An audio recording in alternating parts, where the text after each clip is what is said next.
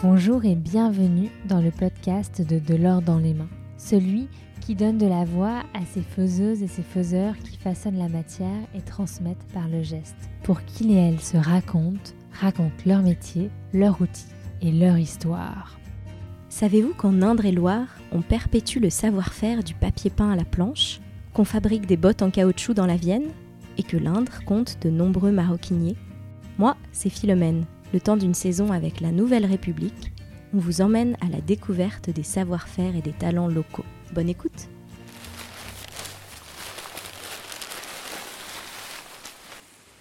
Aujourd'hui, nous sommes de nouveau à Tours pour visiter l'atelier de Michel Gressier, véritable plasticien du vent ou peintre des nuages comme il se définit.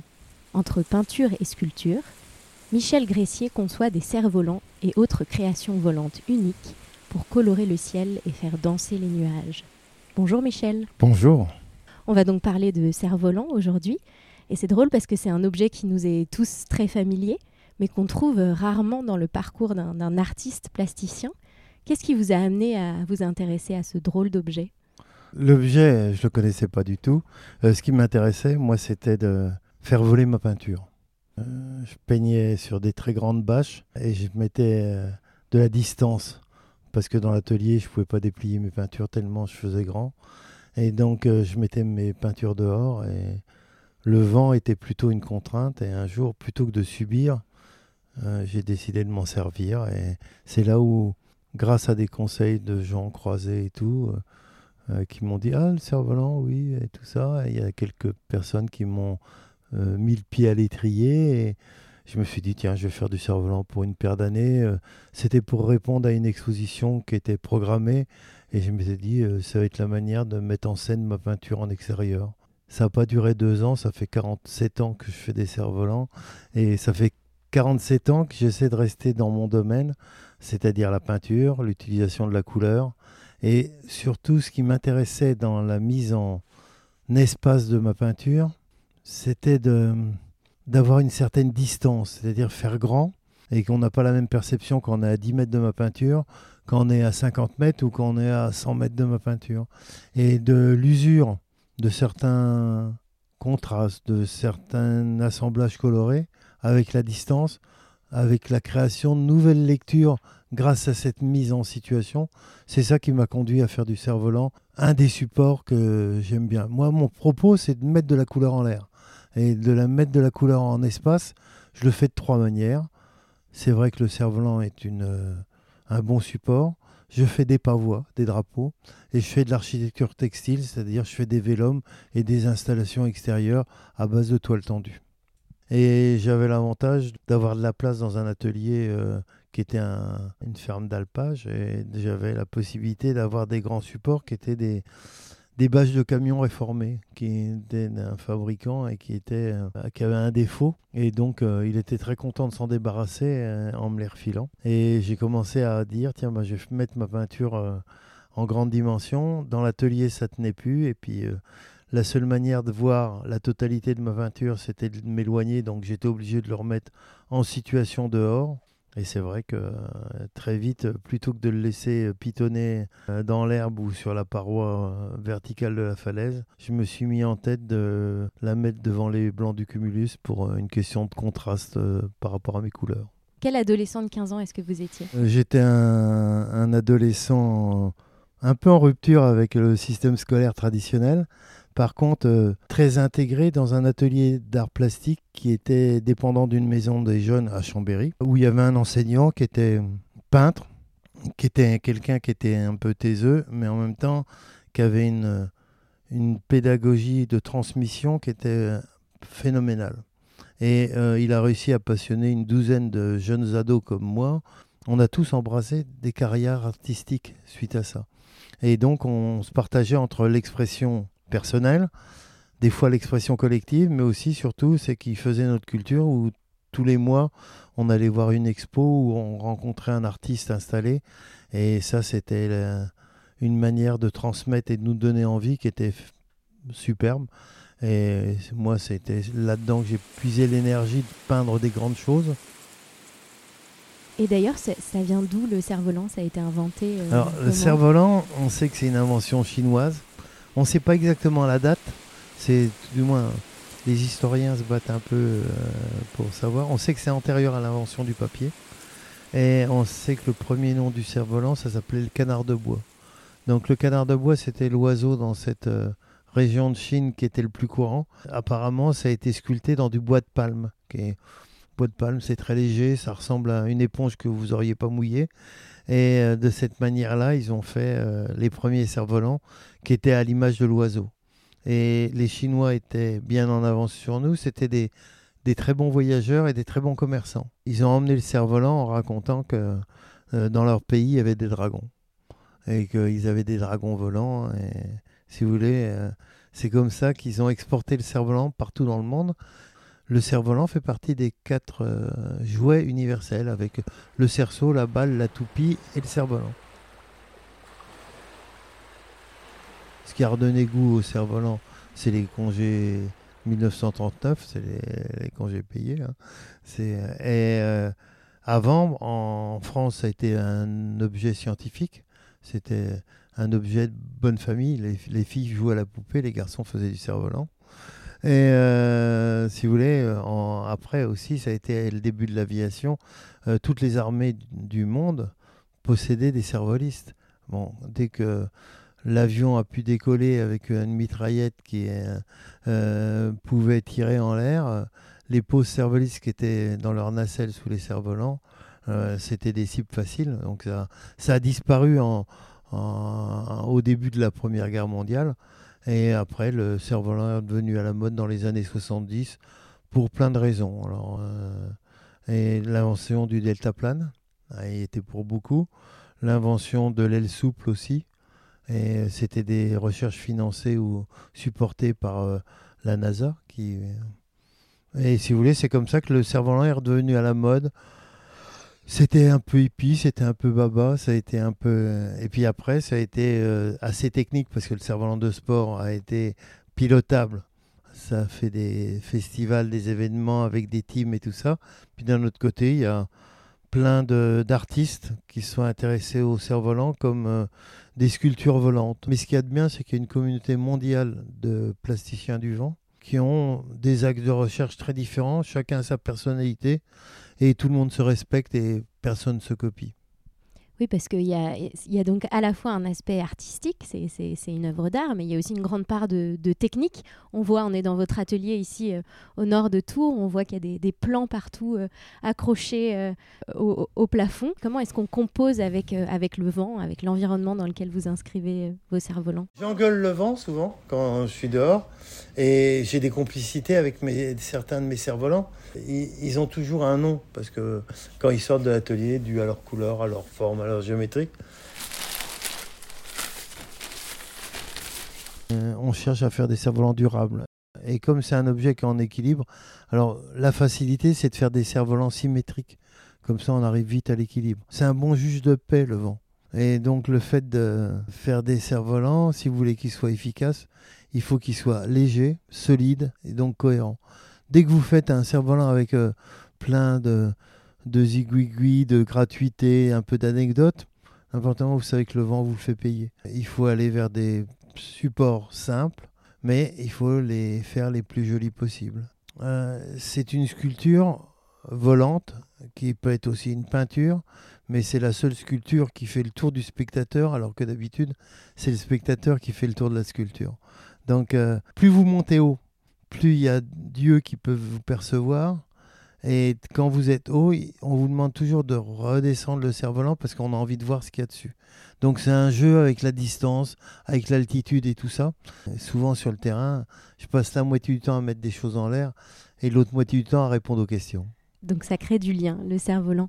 Et c'est un, métier que vous avez un peu créé finalement, puisqu'il n'y a pas vraiment de formation pour devenir euh, créateur de, cerf-volant. Quel, a été votre parcours? Qu'est-ce que vous avez suivi comme formation? Moi, mon parcours, ça a été euh, le lycée, euh, pas très brillant. J'avais envie de faire des études d'art. pour des questions de côté pratique, je me suis retrouvé aux arts décoratifs à Grenoble. Euh, c'était une école qui était un peu traditionnelle. J'ai fait mes deux années euh, du premier cycle. Et après, euh, je suis allé aux Beaux-Arts à Lumini. Et j'avais rencontré Bouvard et Soulas. C'était, on aurait dit Laurel et Hardy. Et ils faisaient des cours de techno qui étaient parallèles. Et il y a des moments à la fin de l'année, ils s'étaient ensemble. Et ces profs-là, ils disaient, vous vous êtes pas rendu compte, mais on a fait toujours nos cours en parallèle. Et puis regardez maintenant, si vous savez bien utiliser les matériaux dans les règles de l'art, vous serez des bons professionnels si vous arrivez à dépasser ce stade-là et à détourner les matériaux. Moi, je veux dire, j'aurais jamais pu faire ma, vie professionnelle si j'étais pas tombé sur des pédagogues, des enseignants comme ça. Hein.